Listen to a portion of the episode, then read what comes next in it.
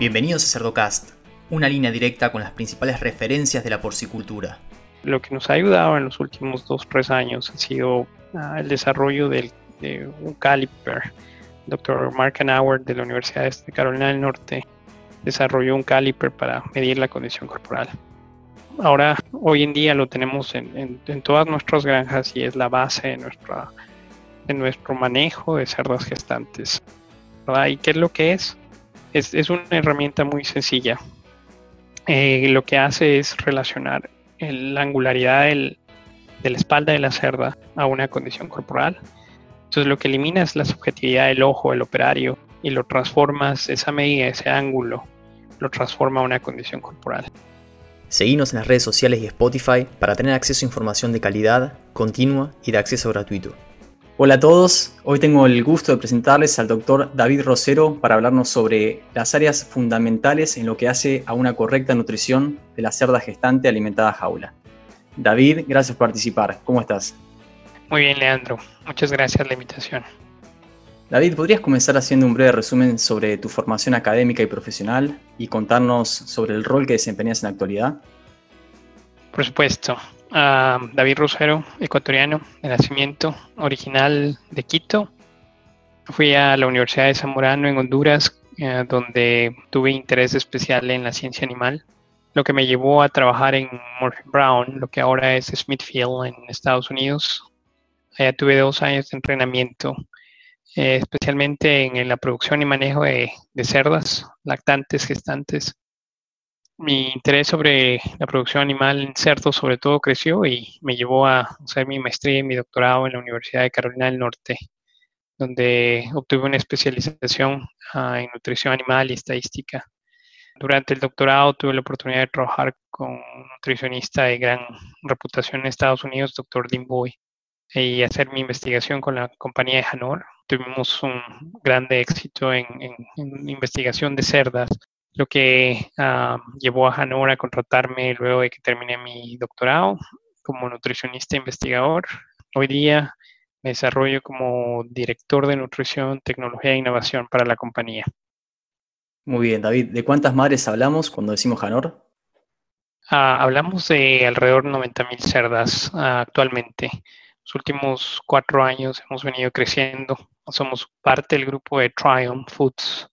Es una empresa integrada, verticalmente integrada, y estamos diversos, ¿verdad? Hanor está en varias regiones de Estados Unidos, Carolina del Norte, Oklahoma, Illinois, Wisconsin, Iowa. Muy bien, David. Gracias por esa introducción. Y ahora, ya adentrándonos en el tema de hoy, ¿cuáles son las áreas claves en lo que hace a la nutrición de la cerda gestante? Es, un tema muy interesante, Leandro, y para mí de, interés personal muy importante, ¿no? Creo que tenemos que dividirlo y para organizar mejor la, nutrición de ella, aunque muchas veces es difícil separarlo. Pero yo veo tres, tres importantes fases en, su fase gestante. La primera es la implantación embriónica, que hay que tomar en cuenta y vamos a discutir un poquito más el por qué. Algo muy importante que pasa durante la gestación es la recuperación de la condición corporal. Cerdas lactantes que vienen de perder masa corporal, perder nutrientes, movilizar tejido, necesitan recuperar condición corporal y, y creo que tenemos una buena discusión en eso también. Y la final es uh, las últimas dos, tres semanas de gestación, que es donde hay un crecimiento exponencial en, de fetos y, y, importante en el desarrollo de la glándula mamaria de la cerda. Así es, así es. Muy bien. ¿Y por qué es importante manejar la condición corporal de la cerda? ¿Qué impactos tiene en términos productivos y económicos? Buen punto. La condición de la cerda yo creo que para mí, en mi forma de ver, es una de las cosas más importantes en el, en el manejo de, de, cerdas en una granja. Yo lo creo así porque para mí es el mejor predictor de cómo la cerda va a producir en su vida. Luego de que tomas en cuenta a otros factores como el ambiente donde se desarrolla la cerda, la parte genética. Como nutricionista, una de las mejores cosas que puedo hacer es manejar bien su condición corporal durante gestación. Que va a determinar qué es lo que va a pasar en lactación cuál es su productividad en, a lo largo de su vida en la cerda. Yo creo que eso, Leandro. Muy bien. ¿Y qué consecuencias tiene en términos productivos cuando no lo hacemos correctamente? ¿Sobre qué indicadores productivos impacta? Lo que hemos visto nosotros es al, no manejar adecuadamente la condición de la cerda, podemos impactar el número de cerdas que salen de la granja, que son descartadas por, por baja reproducción, podemos impactar el número de nacidos vivos, no los maximizamos si no está en condición ideal todo esto, como sabes, tiene una repercusión económica. hicimos un estudio, bueno, Mark Hour de la Universidad de Carolina del Norte le ha puesto bastante interés en, la condición de las cerdas y nosotros hemos seguido su trabajo, pero también hemos hecho investigación interna y hemos llegado a entender que la cerda ideal es lo que necesitas al final de la gestación, que no es sorpresa para nadie, que lo hemos venido creo que predicando por mucho tiempo, pero al no llegar a esto, tus, tus costos pueden ser muy altos y lo que hemos visto es que puede ser tanto como un dólar que pierdes por cerdo destetado, si la condición es, muy baja en la cerda, y el costo puede llegar a ser hasta de 3 dólares si la condición es muy alta en tu hato, ¿no? Si tienes un hato de cerdas gordas. ¿Por qué? Porque hay un gasto económico en, en el alimento que no está siendo utilizado, no está retornando a tu bolsillo porque las y porque al llegar a una condición 4 o 5 que nosotros es lo que llamamos cerdas gordas estamos ah, minimizando el número de nacidos vivos que la cerda puede tener y estamos incrementando el número de cerdos que van a morir durante la lactación Muy bien, muy bien. Y también tiene un impacto sobre la performance, el desempeño de los próximos ciclos, ¿no? Porque se tira más la condición corporal y, y bueno, eso tiene un impacto en el, retorno al celo y la cantidad de embriones que se implantan y... Eh, obviamente, ajá, tú estás, tú estás impactando directamente la reproducción de la cerda. Una cerda que llega en condición alta a lactación, condición 4 o 5 para nosotros, es una cerda que no va, no va a consumir la cantidad de alimento en lactación que necesita. Es una cerda que no va a desarrollar los folículos como lo necesita y al final, si ella llega a parir, porque muchas veces hay muchas probabilidades de que ella retorna o es descartada pronto de la granja, pero si llega a parir va a ser la que menos cerdos tiene como nacidos y la que menos cerdos va a estetar. Muy bien, David. Ahora, podemos decir que la condición corporal de las cerdas varía según el ojo de quien las mira, ¿no?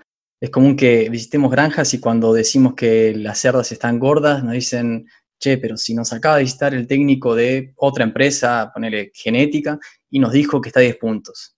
Entonces, esa subjetividad ha hecho que la manera de evaluar la condición corporal evolucione también, ¿no?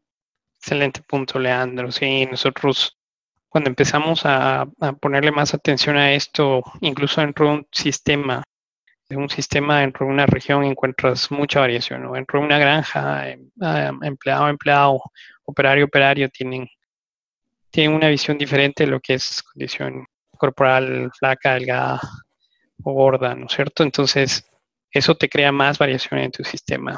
Tienes muchas razones. Lo primero que, que, tienes que tratar de hacer es eliminar la subjetividad. Y una de las primeras áreas que tratamos fue entrenar al empleado, ¿verdad? Pero incluso con un buen entrenamiento al empleado para determinar la condición de la cerda, va a existir variación en el sistema y, sobre esto tú tienes que agregar que el empleado se mueve. Hay, mucha, el empleado no, no, se mantiene mucho tiempo en las granjas, entonces tu, sistema de entrenamiento tiene que ser fuerte. Lo que nos ha ayudado en los últimos dos, tres años ha sido ah, el desarrollo de un caliper. Dr. Mark Anauer de la Universidad de Carolina del Norte desarrolló un caliper para medir la condición corporal. Ahora, hoy en día lo tenemos en, en todas nuestras granjas y es la base de nuestra en nuestro manejo de cerdas gestantes. ¿Y qué es lo que es? Es, una herramienta muy sencilla. Eh, lo que hace es relacionar la angularidad de la espalda de la cerda a una condición corporal.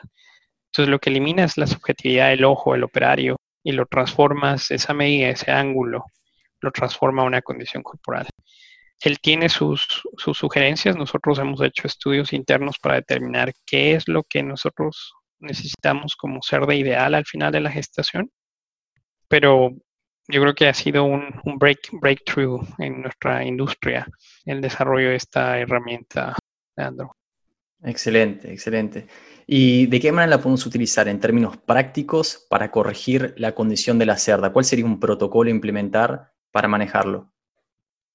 Excelente. Lo que he visto en, otras empresas y cuando empezaron los programas es una de las, una de las primeras cosas que puedes hacer con el caliper es ah, entrenar a tu operario, ¿cierto?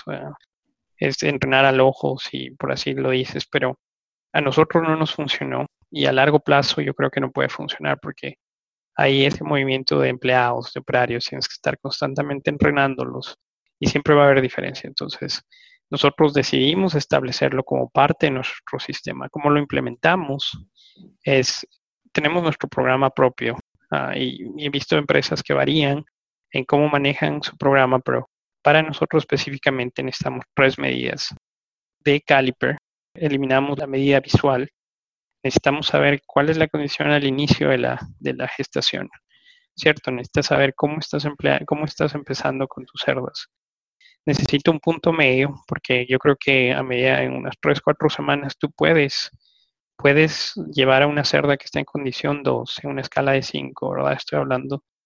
Eh, una cerda que está en condición 2 la puede llevar a condición 3, dándole, ya va a depender del programa de, de nutrición, pero si yo le doy una libra extra, una libra y media extra de mi programa de nutrición, yo sé que voy a llegar a esa condición ideal. Más allá de, los, de las cuatro semanas, en, esa dieta yo puedo llegar a, pasarme de su condición y no necesito darle más alimento. Entonces, por eso es importante mi punto medio, que puede ser muchas veces en el momento en que las cerdas ah, tienen su, chequeo de preñez o un punto medio en la gestación. Y luego, eh, volviendo a, uno de los primeros puntos que tomamos, ¿cierto? Antes de que haya ese crecimiento exponencial de fetos, yo necesito saber a, a qué punto ha llegado mi cerda y necesito saber si ella va a necesitar una alimentación extra, lo que le llamamos el van feeding por acá, o no lo va a necesitar, ¿verdad? Entonces, son tres de mis puntos, cómo yo los he aplicado en mi sistema. Entonces, de los cinco niveles ah, de condición corporal. Es muy, es, muy común encontrar cinco niveles. No puede ser tres si lo simplificas a, a delgado, normal y gordo, ¿cierto? Pero nosotros tenemos cinco porque tenemos un caliper que nos permite hacer esto. Tenemos condición 1, 3, 4, 5. Y lo que yo quiero llegar es mi condición 3. ¿Ok? esa fue la otra parte de la implementación. Tú tienes que determinar a qué niveles, qué niveles quieres medir en la cerda, ponerlo en algo, eh, algo que puedas medirlo, ¿cierto? Algo, un, valor, ya sea del 1 al 3, 1 al 5, 1 al 10 si quieres. Pero una vez que determinas esos niveles, lo que te ayuda es a, a determinar el nivel de alimento por cada nivel, ¿no es cierto? Y tú vas a saber como nutricionista en qué momento tus cerdas van a llegar a una condición ideal y, cuándo, cuándo ya puedes mantenerlas en esa condición. Muy bien, muy bien David. Y sabemos que una vez que determinamos la cantidad de alimento eh, óptima que deberían consumir esas cerdas, también hay algunos desafíos ahí a la hora de eh, efectivamente darles ese alimento, ¿no? Que puede llegar a ser, digamos, la calibración de los comederos, o cómo organizamos a las cerdas dentro de las bandas. ¿Hay algún tipo de, desafío que vos encuentres en lo que respecta a esto? Por supuesto, el, medir la condición de la cerda solo es tu parte inicial del programa, porque yo creo que el, el, complemento necesario es determinar cuánto alimento le va a dar y tú vas a saber como nutricionista qué cantidad de alimento lo vas a dar de acuerdo a tu programa, tu nivel de energía y tu nivel de lisina en la dieta, ¿cierto? Pero si yo no determino mi nivel de alimento adecuado en la cerda, no, no voy a poder cumplir ese, ese objetivo. Entonces, el, el, siguiente paso es, es poder poner el nivel, el nivel adecuado de alimento en la cerda. Y lamentablemente todavía no tenemos herramientas que nos permitan dar una cantidad exacta a las cerdas porque manejamos volumen en relación a peso. Pero en lo posible, nosotros calibramos calibramos los, los comederos de acuerdo al peso. Tengo una muestra representativa, sé cuánto es la relación volumen-peso y de acuerdo a eso calibro mis, mis comederos. Eso cuando tengo una cerda en jaula. Va a ser mucho más complicado si tengo cerdas que grupales. Tal vez mucho más prestigio si tengo ah, sistemas de alimento automáticos, ¿verdad? Computarizados hoy en día. La mayoría de nuestros, nuestras cerdas serán todavía en jaula, muchas de ellas o parte de su gestación y tenemos que acoplarnos a eso. Entonces yo no conozco muy bien cuál es el nivel de, ajuste de, eso voy a perder la otra mitad que me falta del programa. Y, cosas que, hemos aprendido con el tiempo es granjas que tienen más años de vida, ¿cierto? Llegan a, tener problemas con sus, con sus corrales, empiezan a, empiezan a soltarse un poco más y, las cerdas aprenden a que cuando se enciende el sistema ellas pueden estar golpeándolo y cae alimento. Ah, entonces, aunque el ajuste tuyo sea bueno, a lo mejor le estás dando una media libra una libra extra en el día, si yo no puedo llegar a, solucionar esto, ¿no es cierto? Entonces, mantener un buen sistema de alimento también es importante. Y, agruparlas también. Si yo la pongo a una cerda delgada en medio de dos cerdas gordas, esta cerda no va a recuperar alimento y simplemente porque la cerda que está más grande va a tener más capacidad de comer más rápido y, va a, aprovecharse del, alimento de la otra cerda. Entonces, si puedo poner cerdas delgadas con cerdas delgadas, cerdas gordas con cerdas gordas, me va a ayudar a, mejorar esa, esa condición grupal de, mi ato, ¿no? Así es, David.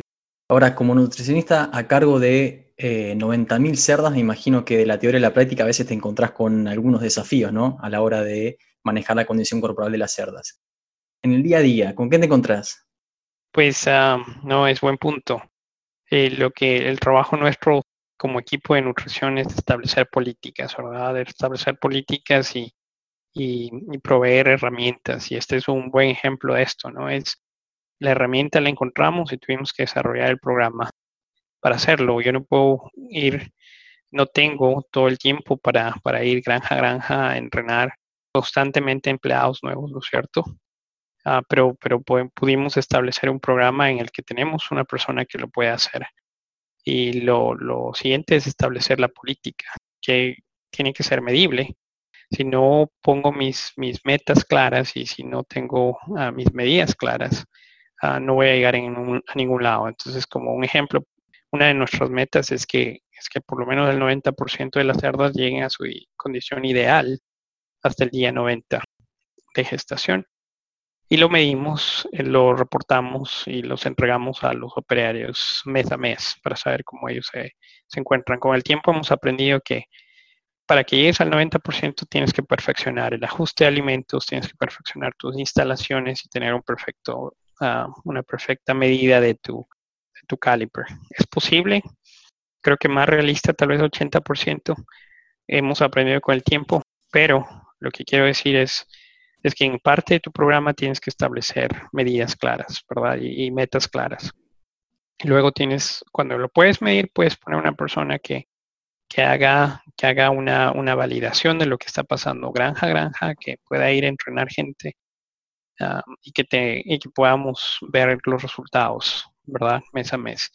Entonces tienes razón, cuando hablamos de 90 mil cerdas, estamos hablando de alrededor de 20, 30 granjas que puedes tener ah, fácilmente.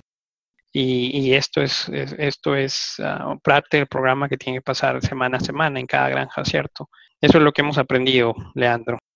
Muy bien, David. Y cuando fijas esta meta de 90% de las cerdas dentro de la condición corporal ideal, a los 90 días, ¿esto viene asociado a una bonificación, algún tipo de compensación como para, eh, digamos, motivar al empleado? Es, buen punto. Ah, yo creo que es el siguiente paso, ¿verdad? Es el siguiente paso es, es cómo, cómo mantener esa motivación alta. Para nosotros, lo, nosotros lo hemos puesto en competencia y es el reporte que, llega a las manos de los empleados y las granjas mes a mes.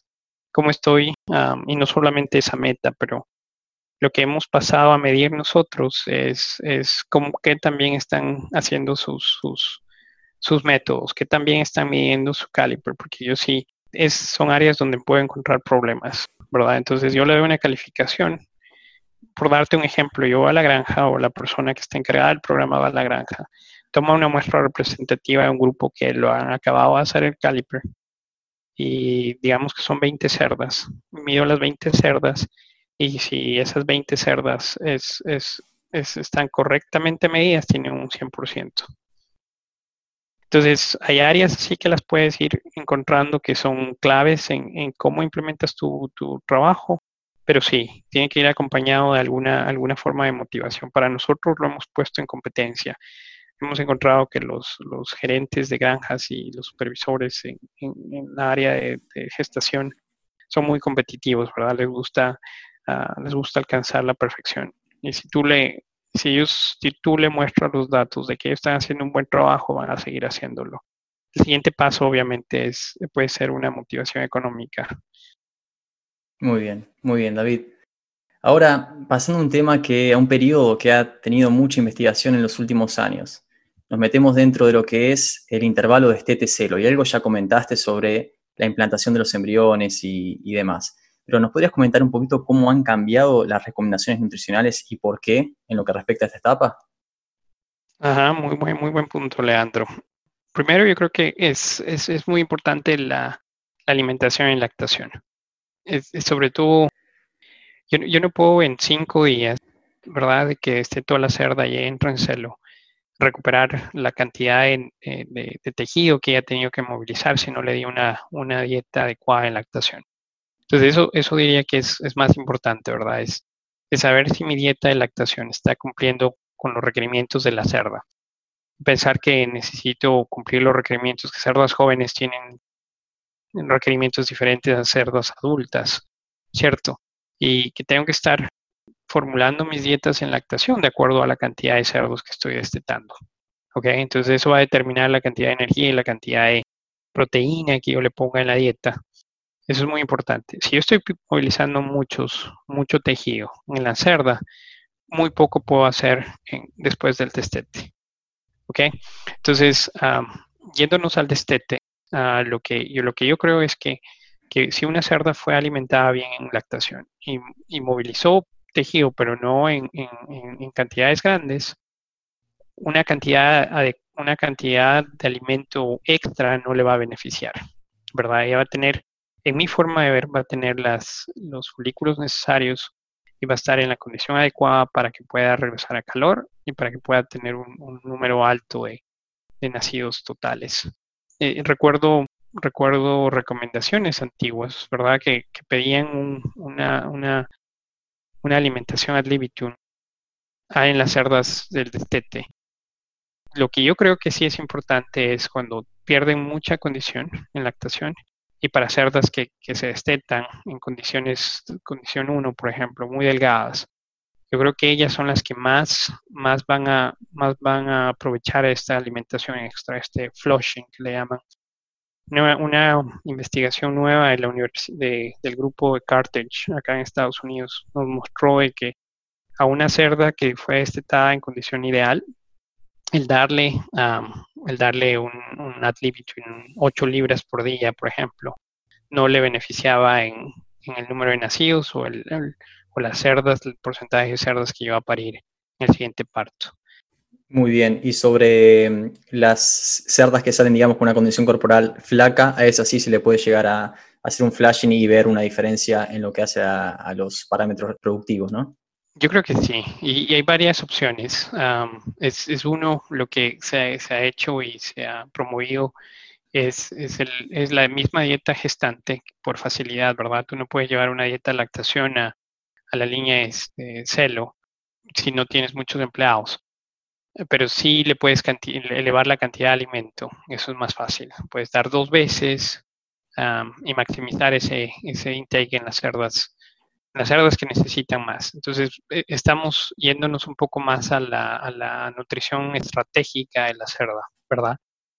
Algo que también probamos nosotros ah, internamente es una dieta especial y era y ha sido una dieta alta en energía, Ah, yo le llamo un SAU Booster.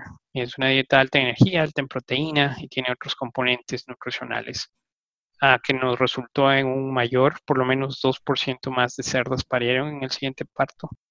Y, y, nuestros nacidos vivos en cerdas maduras y cerdas que necesitaban más por la condición corporal aumentó por lo menos en un cerdo. Okay, entonces yo creo que ahí es, es depende la, la estrategia del nutricionista que está, en, que, está dirigiendo el programa, pero hay varias opciones que, las acabamos de mencionar. David, y esta dieta que probaron, ¿no? Eh, ¿La probaron contra una dieta control que era una gestación o una lactancia? Correcto, fue comparada con una dieta control que fue gestación. Está bien. ¿Y en cuánto se aleja en términos energéticos de una dieta de lactación? Es, es un poco más elevada nutricionalmente que una dieta de lactación.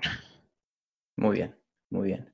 Y ahora llegando al último tercio de gestación, y acá también hubo mucha investigación en el último tiempo y cambiaron mucho las recomendaciones. Nos metemos en lo que hace el bump feeding, ¿no? A, aumentar la cantidad de, alimento que se le da a la cerda justo antes de, parir. ¿Nos podrías comentar un poquito tu opinión sobre esto? Por supuesto, eh, lo hablamos, ¿verdad? Es una de las, de las, áreas para nosotros claves cuando la cerda está gestante hay un crecimiento exponencial del fetos, es cuando el feto, el próximo cerdo, va a ganar mayor cantidad de peso. Es, y sobre todo en cerdas muy jóvenes, Leandro, es cuando ella necesita desarrollar sus glándulas mamarias. Es en esa etapa muy importante, la consideramos muy importante. Ahora, y voy a retomar la parte estratégica nutricional. ¿verdad? Es, yo creo que tenemos que llegar a eso porque no podemos aplicar un programa para todas las cerdas. Una granja de cerdas hay, mucha variación. Lo que tienes que entender hay variación por la edad de la cerda, qué parto está, hay variación por, por, la condición en la que ella está y, y, muchas granjas en diferentes regiones, ¿cierto? Entonces, creo que tenemos que llegar a ser estratégicos dentro de nuestra población de cerdas. Por mucho tiempo la política fue de darle feeding a todas las cerdas y la expectativa era esta. La expectativa de muchos nutricionistas era llegar a tener un cerdo más grande al nacer, ¿cierto? Ah, y maximizar ese desarrollo mamario de las necesario en las cerdas para que tengan una buena lactación. Reciente publicaciones que ha habido aquí en Estados Unidos, en Brasil, en Europa, eh, nos ha mostrado de que el, el efecto no es muy claro en el nacido, en el peso al nacer del cerdo, ¿cierto? Y que, y que hasta puede ser contraproducente. Si yo le doy un ban feeding a una cerda que no necesita, incluso puedo acortar la vida productiva de esa cerda. Acabamos de, completar el análisis de un, experimento interno en donde hicimos feeding, pero la diferencia a otros experimentos ha sido que este lo hemos hecho estratégicamente, ¿verdad? Incorporamos la, la, condición corporal dentro del, del, modelo en el experimento. Y lo que encontramos fue muy interesante. Bueno, eh, para nosotros validar lo que ya habíamos ah, incorporado como política, que era dejar de, dar un feeding a unas cerdas uh, ideales, eh, hemos visto que sí hay impacto en el, peso al nacer del cerdo, en estas cerdas ideales, pero el peso no se mantiene. La diferencia en peso de una cerda que recibe feeding a otra que no, en sus lechones no se mantiene al destete, ¿verdad? Entonces, no me ayuda a minimizar el número de cerdos que yo los considero de no buena calidad para que vayan a nursery, ¿verdad? Menos de 8 libras. No hubo diferencias ahí aunque en el peso fue un poco más. Entonces, ah, validó en que no había necesidad de, darles feeding a ellas. Pero yendo al estratégico, Leandro, las cerdas delgadas, donde nosotros mantuvimos la política de darle van feeding porque vimos necesario que eh, al no hacerlo ellas van a movilizar más, más tejido ¿no? para el feto y a lo mejor estamos comprometiendo mucho su, su habilidad de lactar. Vimos que que en ellas es donde más, ah, más reducimos la probabilidad de tener cerdos muy pequeños al nacer y cerdos pequeños al destete.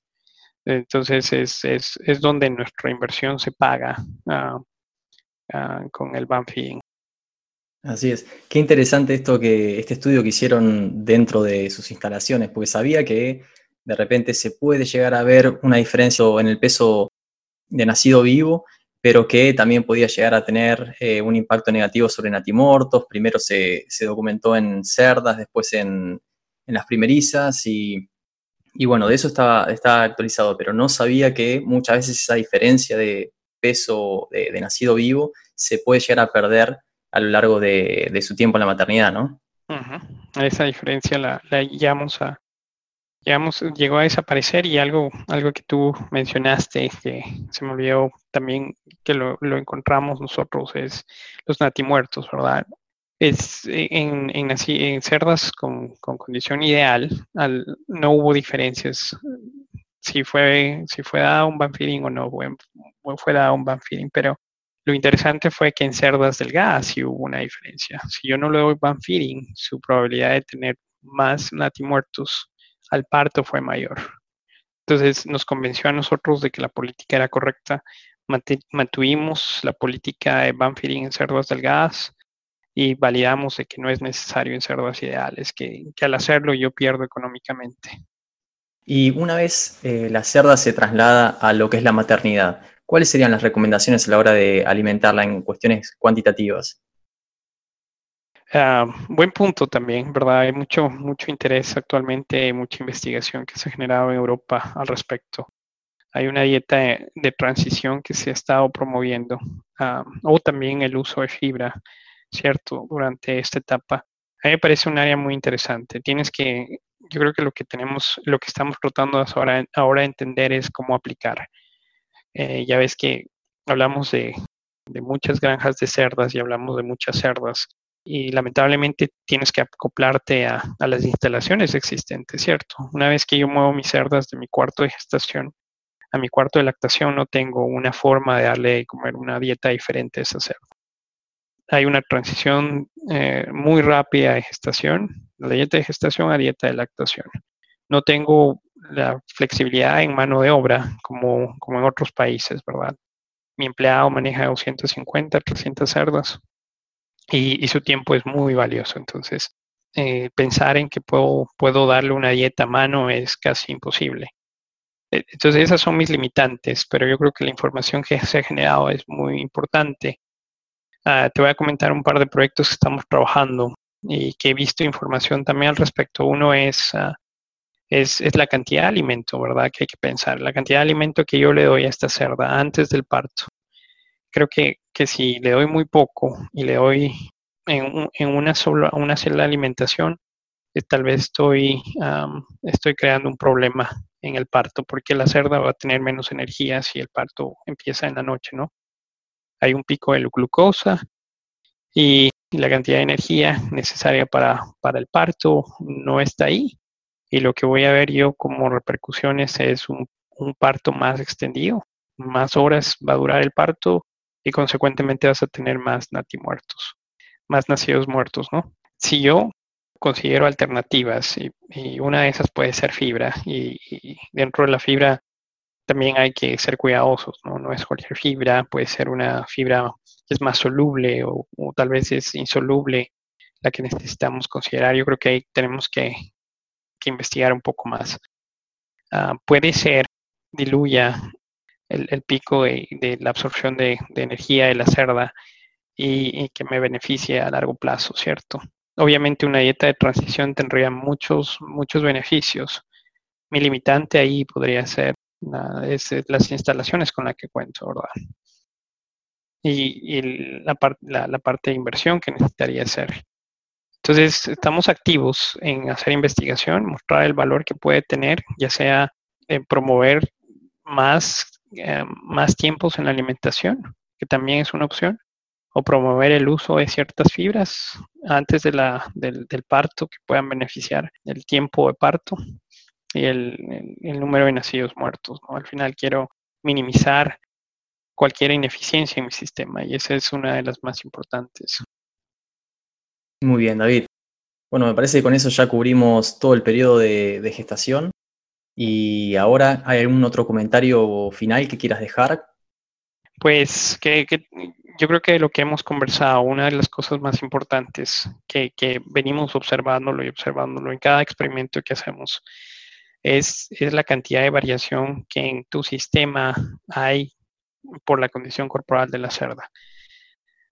creo que siempre nos lo han enseñado, ¿verdad? Por mucho tiempo, e, esta ha sido una de las claves en el manejo de cerdas, pero hasta ahora no hemos tenido, hasta, hasta cuando encontramos el caliper, no habíamos tenido una herramienta que nos ayude a mejorar. si no lo han probado, si no tienen un caliper, yo les recomendaría que lo, que lo, que lo ordenen, que, lo prueben, que, lo estudien. Yo creo que a, medida que nosotros integramos el caliper en nuestro sistema, hemos tenido más éxito y más consistencia en, la cantidad de comida que nosotros le damos a la cerda, que para nosotros es una, es una de las métricas que nos dice que estamos dando de comer mucho mejor a nuestras cerdas que antes. Y el, el costo, el costo que es del alimento uno de los más altos, ¿verdad? En producción de cerdos, lo vas a ver muy rápido la recuperación, ¿ok? Entonces, esa sería una de mis, mis grandes recomendaciones, es, ponerle interés a, la condición y probar el, caliper en tus instalaciones. Excelente, excelente tu participación en esto, te agradezco muchísimo y vamos a estar en contacto, ¿sí? No, te agradezco, Leandro. Ah, gracias por el tiempo y gracias por la entrevista. Te mando un abrazo grande, David. Igualmente. Y a los que llegaron hasta acá les voy a pedir que si están escuchando esto desde iTunes, que le den 5 estrellas en caso de que les haya gustado. Si lo están escuchando de Spotify, que sigan Cerdocast, que nos ayudan a posicionar el podcast. Y que si el contenido del episodio les resultó útil, no dejen de difundirlo o whatsappeárselo a algún productor, algún tomador de decisiones que le pueda resultar útil. Un abrazo grande y hasta el próximo episodio.